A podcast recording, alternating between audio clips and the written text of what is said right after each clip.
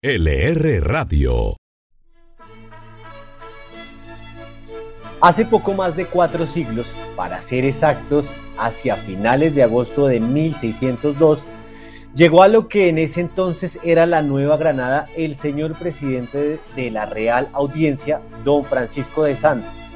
Esto equivale a lo que hoy se conociera como un presidente un primer mandatario. Sande había llegado a Santa Fe de Bogotá con 5 mil pesos oro, una suma que para aquel entonces era una millonada y que se debía consignar en la tesorería del virreinato. Sin embargo, el dinero nunca apareció, la gente se dio cuenta y empezó a marchar en contra de Sande. La situación obligó a que España enviara a Andrés Salierna de Mariaca a investigar y ver qué era lo que estaba pasando en la Nueva Granada. Pero el investigador llegó enfermo y tuvo que dirigir el proceso desde la cama. La primera orden fue que Sande saliera de Santa Fe y se fuera a Villa de Leyva. Cuando todo esto pasó, los amigos políticos de Sande se empezaron a preocupar y este les dio un parte de tranquilidad diciendo que no había nada de qué preocuparse, pues él ganaría el caso porque esos 5 mil pesos se los había pagado a Mariaca para que fallara a su favor. Y como bien dice un adagio popular, pueblo chico, infierno grande. Las palabras de Sande se regaron por todos lados y Mariaca, que prácticamente estaba en su lecho de muerte, solicitó reunirse con la Real Audiencia y el arzobispo para afirmar que nunca había visto un peso y declarar su inocencia. Además, esa misma noche dijo, les garantizo que antes de que pasen nueve días, él y yo nos veremos en el tribunal de Dios. Allí no caben falsedades ni engaños. Pues hoy no se sabe si fue coincidencia o si realmente se cumplió como una especie de vaticinio lo que dijo Mariaca, pero a los nueve días y en su propia casa, Sande falleció por un derrame cerebral. Hoy, 419 años después, la corrupción es un asunto que no deja de aparecer en la primera plana de los periódicos y los portales de noticias en Colombia. E infortunadamente somos célebres porque hay casos que se investigan y que hoy todavía no tienen resultados. Mi nombre es Gabriel Forero y hoy los voy a acompañar dirigiendo este nuevo capítulo de LR Radio, la radio económica, y entre otros temas abordaremos uno que ha estado en la boca de todos y tiene que ver con que hoy ya no se habla de 5 mil pesos perdidos, sino se discute la adjudicación de 70 mil millones de pesos en una licitación que lideró el Ministerio de las Telecomunicaciones. Margarita Coreo, ¿qué pasó con este dinero? Por varios meses el Ministerio TIC ha tenido que enfrentar una avalancha de críticas por la adjudicación de un contrato que busca conectar a más de 7.468 colegios en las zonas rurales de 15 departamentos del país. El punto de quiebre se dio cuando al contratista, UT Centros Poblados, se le desembolsó un avance de 70 mil millones de pesos, solo el 6,5% del contrato, pero no habían avanzado en las conexiones y al indagar más a fondo se encontró que la empresa había presentado unas garantías falsas, tienen un proceso de detrimento patrimonial en la Contraloría e investigaciones disciplinares en la Procuraduría. Bueno, aquí el punto central es la verificación que se hizo desde el Ministerio de cara a los documentos presentados en la licitación. Primero, porque no se prevé eh, que haya garantías. Segundo, que las obras de conexión ni siquiera se han empezado y pues en medio de todo este revuelo, todo parece que se va a, a demorar mucho más. Y el tercero es que la recuperación del dinero pues aún está en el limbo. Joaquín López, ¿qué se sabe al respecto? ¿Qué ha dicho la ministra Udine? Esta semana y precisamente en una entrevista con la República, la ministra Karen Audine afirmó que sí se revisaron las pólizas y garantías de acuerdo con los procedimientos establecidos. Según ella, este proceso estuvo a cargo de la firma CES Colombia SAS, contratada desde 2015, y fue esa entidad la que revisó y recomendó la aprobación de la garantía presentada. La ministra también dijo que en el marco de toda esta situación se dio la orden para, y aquí abro comillas, comenzar la actuación administrativa sobre CES Colombia y establecer su responsabilidad. Y luego de las denuncias instauradas por el ministerio, la Fiscalía realizó visita a la empresa para recopilar la información que sea necesaria. Eso fue lo que dijo. Y en cuanto al dinero, lo que se sabe hasta ahora es que ya no se encuentra en el país y que el ministerio está utilizando todos los recursos de la ley para garantizar que esos dineros del anticipo regresen lo más pronto posible al proyecto. Sin lugar a dudas, esta es una de las situaciones más difíciles por las que ha atravesado la ministra, quien también en otro momento fuera consejera presidencial. Las alarmas están prendidas incluso más después de que el ex vicepresidente Germán Vargas Lleras escribiera una columna de opinión en la cual criticaba todo el proceso. Sin embargo, pues el ministerio ha dicho que continúan las investigaciones y Audinen ha ratificado que va a mantenerse en el cargo y que está tranquila. En medio de todo esto, Margarita y Joaquín, ¿ustedes qué opinan de la situación que se está presentando? Bueno, yo creo que hay dos puntos claves a tener en cuenta y el primero es que la persona o bueno, la empresa a la que se le adjudicó este contrato no tenía experiencia y nunca antes había hecho un contrato de este tipo, pero cumplía con los habilitantes jurídicos, técnicos y financieros que el ministerio solicitaba. Además, era la mejor propuesta en cuanto al número de contratos de centros conectados adicionales, la velocidad de navegación y el tiempo de servicio. Ahora, lo que hay que tener en cuenta es por qué en el Ministerio de las TIC, siendo este un contrato de billones de pesos, no se hizo la verificación de las garantías que estaba proponiendo este, este, este contratista. Entonces, habrá que ver cómo se desarrollan las investigaciones dentro del ministerio, que como ya bien lo dijo Joaquín, se están adelantando y habrá que ver qué posibilidades hay de recuperar este dinero que ya se conoce que salió del país y que difícilmente pues, lo podamos ver de regreso acá para hacer realidad este proyecto del Ministerio de las TIC. Yo concluyo en realidad con algo muy puntual, dos cosas. Lo primero es que la ministra esta semana, así como lo ha dicho en la República y también como ha hecho ese esfuerzo de intentar aclarar el tema en diferentes medios, ella misma y bien sabe que cuando hay un, contrato millonario, porque no es la primera vez que se enfrenta a, a una ejecución de este tipo, siempre las miradas van a estar sobre ella, sobre la entidad. Por eso lo principal en este momento es lo que está intentando y es garantizar con claridad cuáles fueron los protocolos y los pasos que se dieron en medio de, todo, de toda la diligencia. Y sobre un segundo punto que tiene que ver sobre la no autorización del segundo pago, la ministra algo que bien dijo y hay que reconocer es que cuando uno engaveta un pago, también se está exponiendo a un proceso disciplinario, porque en este caso el, el interventor lo que está diciendo ese, es que ese contratista está cumpliendo y autoriza el pago. Bueno, pues ahí sin lugar a dudas está eh, pues el tema todavía sobre la mesa y ojalá, como para concluir, es que el Tribunal Divino no sea el que tome las decisiones, sino las eh, diferentes instituciones de control eh, tengan algún tipo de respuesta y no se demore mucho en saber qué va a pasar con esta licitación. Hablamos el lenguaje de los triunfadores, LR Radio. Esta semana también se radicó ante el Congreso de la República el informe de política monetaria del Banco de la República. En la presentación del documento, Hernando Vargas, gerente técnico del emisor, dijo que el PIB alcanzaría los niveles de 2019 a finales de este año. Tatiana Arango, ¿qué otras cifras se conocieron? De acuerdo con las proyecciones, el PIB alcanzaría sus niveles de 2019 a finales de 2021, seis meses antes de lo que proyectaba el banco en abril. Sin embargo, el nivel de la actividad económica seguiría por debajo del potencial. En la presentación también se reiteró que el pronóstico de crecimiento para este año es de 7,5% con un rango de entre 6,1% y 9,1%, mientras que se espera que el PIB sea mayor a 3,1% en 2022. Estas proyecciones lo que nos muestran es que es muy probable que la economía ya esté saliendo de ese bache que generó el paro nacional y sobre todo el vandalismo y las medidas de restricción generadas por el tercer pico de la pandemia.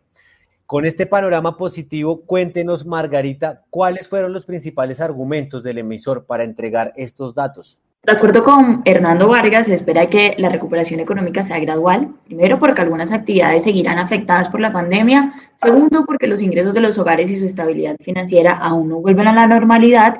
Y tercero, porque la incertidumbre que genera el virus aún se ve reflejada en la inversión, entre otras que nos contará. ¿Por qué revisamos tan fuertemente al alza este, este crecimiento, este pronóstico de crecimiento del PIB?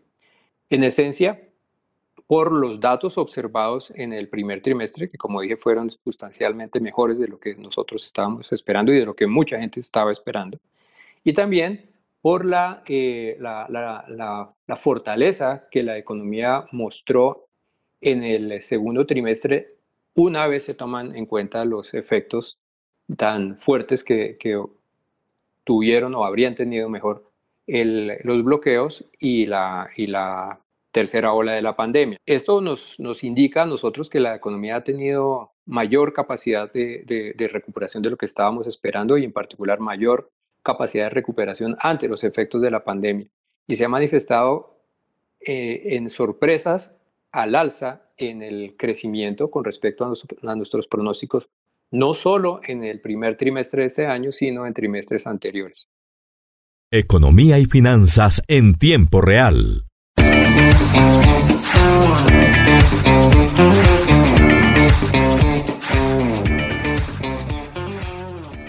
Como todas las semanas, los empresarios y altos funcionarios del gobierno tienen una ventana para contarnos cómo les ha ido, cuáles son sus planes de inversión y darle una mirada a lo que está ocurriendo en el país. Margarita, ¿quién estuvimos esta semana en Inside LR? Esta semana estuvimos con Manuel Acevedo, presidente del ICETEX, quien habló sobre los alivios financieros que la entidad, de la mano con el gobierno nacional, ha desarrollado para beneficiar a las cerca de 880 mil personas que tienen un crédito con el ICETEX. Además, explicó que es por medio de bonos sociales que consiguen el capital necesario y de hecho ahora mismo están haciendo una ronda de este tipo. El plan de auxilios de ICETEX nació en marzo del 2020. Ha estado vigente de manera ininterrumpida en 18 meses. Si hacemos una comparación con otras entidades que están vinculadas en el sector financiero, pues no han tenido la capacidad de brindar un programa de auxilios de esta envergadura durante este tiempo. Hemos llegado a más de 141 mil personas que han requerido uno de los auxilios contemplados. ¿Cuáles son estos auxilios? El más utilizado, la interrupción temporal de pagos sin causación de intereses. Alrededor del 54% de estas 144 mil hogares hoy tienen interrumpidos los pagos, la obligatoriedad de hacer los pagos. Esto ha generado para ellos pues la posibilidad de ajustarse a las condiciones que viven sin interrumpir su proceso de formación. El segundo más utilizado, la reducción de la tasa de interés a la inflación, al IPC. También estuvimos con Bruce McMaster, presidente de la Asociación Nacional de Empresarios de Colombia, Andy, y McMaster habló sobre el proceso de reactivación económica y afirmó que la mejor manera es por medio de la vacunación masiva. De igual forma, nos contó que en este momento la tributaria es necesaria y les preocupa que empiecen a salir nuevas propuestas que la llenen de arandelas. En realidad, en este momento la tributaria pues, no es un capricho, la tributaria es una necesidad que tiene nuestro país para poder atender definitivamente el tema de sostenibilidad fiscal que se vio afectado fuertemente por el tema de la pandemia. Entonces, no tenemos la menor duda de que vamos a tener que hacer un esfuerzo desde el punto de vista de sostenibilidad fiscal. Luego también tenemos sobre la mesa un hecho, una realidad que es eh, innegable y es que las personas naturales, los hogares de las familias tuvieron un golpe gigantesco también como consecuencia de la misma pandemia y de las medidas que se tomaron para, para, para lograr controlarla. Entonces, al final la pregunta que tenemos que hacer es cuál es el posible, entonces cuál es la posible fuente realmente de recursos que tenemos para poder atender la tributaria. Eh, y en ese orden de ideas, pues tenemos que el país todo está abocado a tratar de elegir el mal menor. Y yo sí me atrevo a decir que el mal menor puede ser que las empresas hagan un esfuerzo solidario importante y así lo han expresado. Ahora, no se nos puede olvidar que en todo caso la tributaria toda está diseñada para entrar en aplicación en el año 2022 y seguramente esto va a significar que va a eh, aplicarse en muchos casos sobre los resultados del año 2022 en el año 2023. Ninguna tributaria puede ser aplicada sobre, el año corriente o el año que se aplica, por lo tanto será en el, en el 2023 cuando estemos pagando realmente los mayores, los mayores impuestos. Sí se espera que de aquí a allá tengamos una recuperación un poco más consolidada. Consolidada, este año debe ser un año en el cual lo podamos hacer y en el año 2022 pues también. De manera que al final estamos escogiendo eh, casi que obligados como sociedad en el menor de los males. Pregunto yo, ¿podemos acudir en este momento a las personas naturales, a las familias, a los hogares? Yo digo que no. Y entonces realmente la alternativa que tenemos es hacer un esfuerzo empresarial en este instante, que ojalá fuera temporal, vamos a ver cuánto realmente significa temporal, eh, eh, alrededor, de, alrededor de, esos, de esos rubros que eventualmente serían afectados. Los creadores de unicornios están en LR Radio. Pero los grandes empresarios no son los únicos que tienen cabida en este podcast semanal. En nuestra sección de SOS Emprendedores, las compañías más jóvenes tienen un espacio para contar sus proyectos. Lilian Mariño nos cuenta quiénes estuvieron esta semana por esta sección. Esta semana quiero que conozcan Timbra. Ellos son una alternativa digital a las agencias inmobiliarias tradicionales que eliminan el uso de agentes permitiendo que se vendan inmuebles directamente entre particulares sin tener que pagar comisión. En este momento ellos ya tienen operación en Bogotá y Medellín y han generado más de 220 millones de pesos en ahorro para los clientes que han utilizado el servicio. Hasta el momento han vendido los inmuebles en un promedio de 70 días, superando los promedios de la industria, donde un agente inmobiliario tradicional se demora cerca de 10 meses. La idea de los emprendedores es que más personas conozcan la opción y de esta manera puedan seguir su expansión, ya que en el momento solo están en Bogotá y Medellín. Los que creen que su futuro es el éxito, escuchan LR Radio.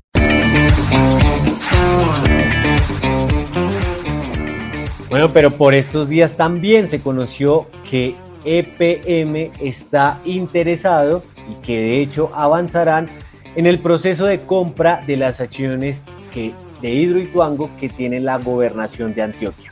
Joaquín López nos amplía más de esta noticia. El gerente general de EPM, Jorge Andrés Carrillo, afirmó en los últimos días que ya tienen la luz verde para continuar con las negociaciones sobre Hidroituango. Sin embargo, no están dispuestos a continuar con el proceso si no se cambia la forma de pago, pues la gobernación de Antioquia lo que propuso es que esta sea a través de acciones de EPM. Claramente, y como ya todos lo hemos visto durante los últimos días, es una situación que todos recordamos con fuertes movimientos entre el, pacto que se va a generar. Eh, la posible negociación de paquete de el departamento en la de Lituania tenemos un día libre para avanzar en esa negociación, la cual nos permitirá eh, de pronto ahorrar eh, controversias jurídicas y contractuales que se pueden resolver de manera amistosa. Frente a la propuesta de forma de pago que hace la, la gobernación, eh, de que la forma de pago sea eh, acciones en EPM, lo que nosotros hemos dicho es que pues, eh, la naturaleza jurídica actual de EPM no es para acciones, es una, perdón, Tranquilo. Una empresa industrial comercial del Estado eh, requeriría de una transformación, requeriría de una autorización por parte del Consejo Municipal. Eh, en este momento, pues digamos, nosotros no, no consideramos eh, el momento adecuado para darle trámite. la Junta Directiva así también lo reafirmó y ya fue comunicado a, al gobernador. Y después de escuchar al gerente Carrillo. Hay otra noticia, esta vez eh, que tiene que ver con Bogotá. El secretario de Salud de la capital, Alejandro Gómez, confirmó la presencia de la variante Delta del COVID-19 en la ciudad. Margarita, ¿qué detalles se tienen de este anuncio? Cuatro de las aproximadamente 300 muestras a las que el distrito le ha realizado análisis profundos resultaron positivas para la variante Delta. Las cuatro corresponden a personas entre 31 y 42 años, las cuales afortunadamente se encuentran totalmente recuperadas. Del total, una persona se contagió sin salir del país, por lo que la variante ya circularía en la capital. Alejandro Gómez entregó detalles. Al encontrar la variante Delta en una persona que ha llegado del exterior, confirmamos que hay presencia de la variante en Bogotá. Pero una de estas cuatro personas no había viajado al exterior eso significa que se contaminó aquí, se contagió aquí en Bogotá. Esto nos habla de circulación de la variante Delta en nuestra ciudad. A este momento no es la variante predominante, pero probablemente lo llegue a ser. Lo mejor que podemos hacer como ciudad es continuar el proceso de vacunación, tener las dosis completas de las personas mayores de 50 años, todas ellas, las que nos están faltando Claro, las otras etapas de edad también están abiertas, pero déjenme insistir en completar los esquemas de vacunación de las personas que tienen 50 y más años. Lo otro, por supuesto, el uso de los elementos de bioseguridad, tapabocas, distanciamiento social y lavado de manos y estar siempre en espacios tan aireados como sea posible. Nos seguiremos cuidando y saldremos adelante. Y en su calidad de subastador XM, filial de ISA publicó el pliego definitivo que regirá las condiciones para la nueva subasta de contratos de largo plazo organizada por el Ministerio de Minas y Energía. Tatiana, cuéntenos qué detalles se conocen del proceso. Será de sobrecerrado de dos puntas, es decir, que se adjudicarán contratos tanto a compradores como a vendedores del mercado de energía. Sobre los participantes podrán entrar proyectos con una capacidad igual o superior a 5 megavatios, que estén inscritos en el registro de proyectos de la UPME, mínimo en fase 2 y que cuenten con el concepto de conexión a la red aprobado. Según el cronograma establecido por el operador, los interesados podrán realizar su registro entre el 17 y el 27 de agosto de este año.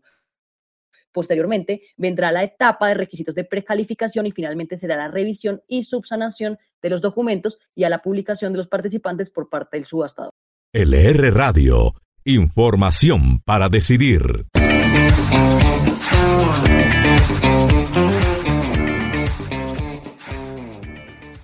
Y otra de las secciones tradicionales del diario es la de caja fuerte, que todos los días usted puede leer o buscar en la página web. Si tiene el impreso, revise la contraportada. Ahí hay datos que usted no se puede perder. Caja fuerte.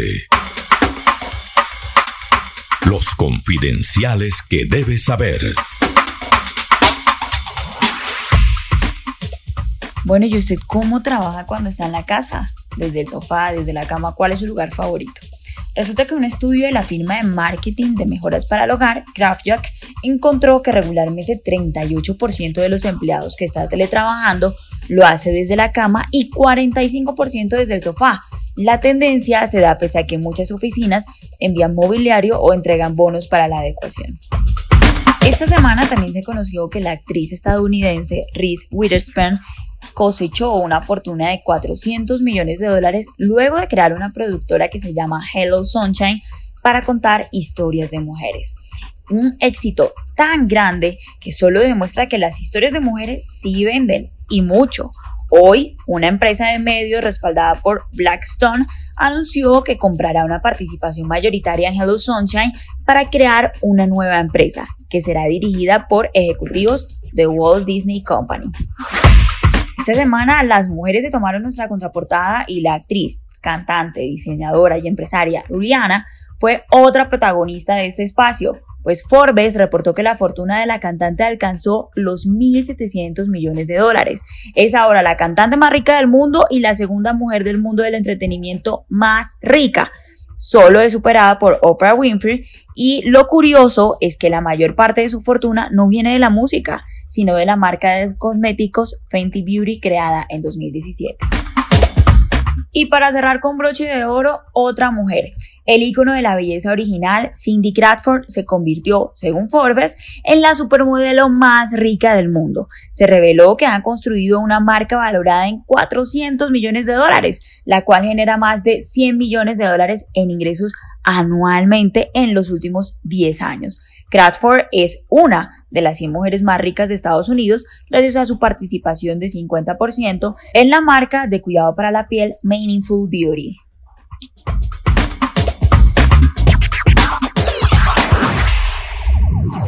Y otra de las noticias recurrentes en LR Radio tiene que ver con los indicadores financieros para la próxima semana. Joaquín López nos los cuenta. Los analistas lo que proyectan para la próxima semana es que el dólar se estaría cotizando alrededor de 3.892 pesos, el euro en 4.612, el WTI en 74 dólares por barril y finalmente el MSCI Colcap en 1.245 puntos. Los que creen que su futuro es el éxito, escuchan LR Radio.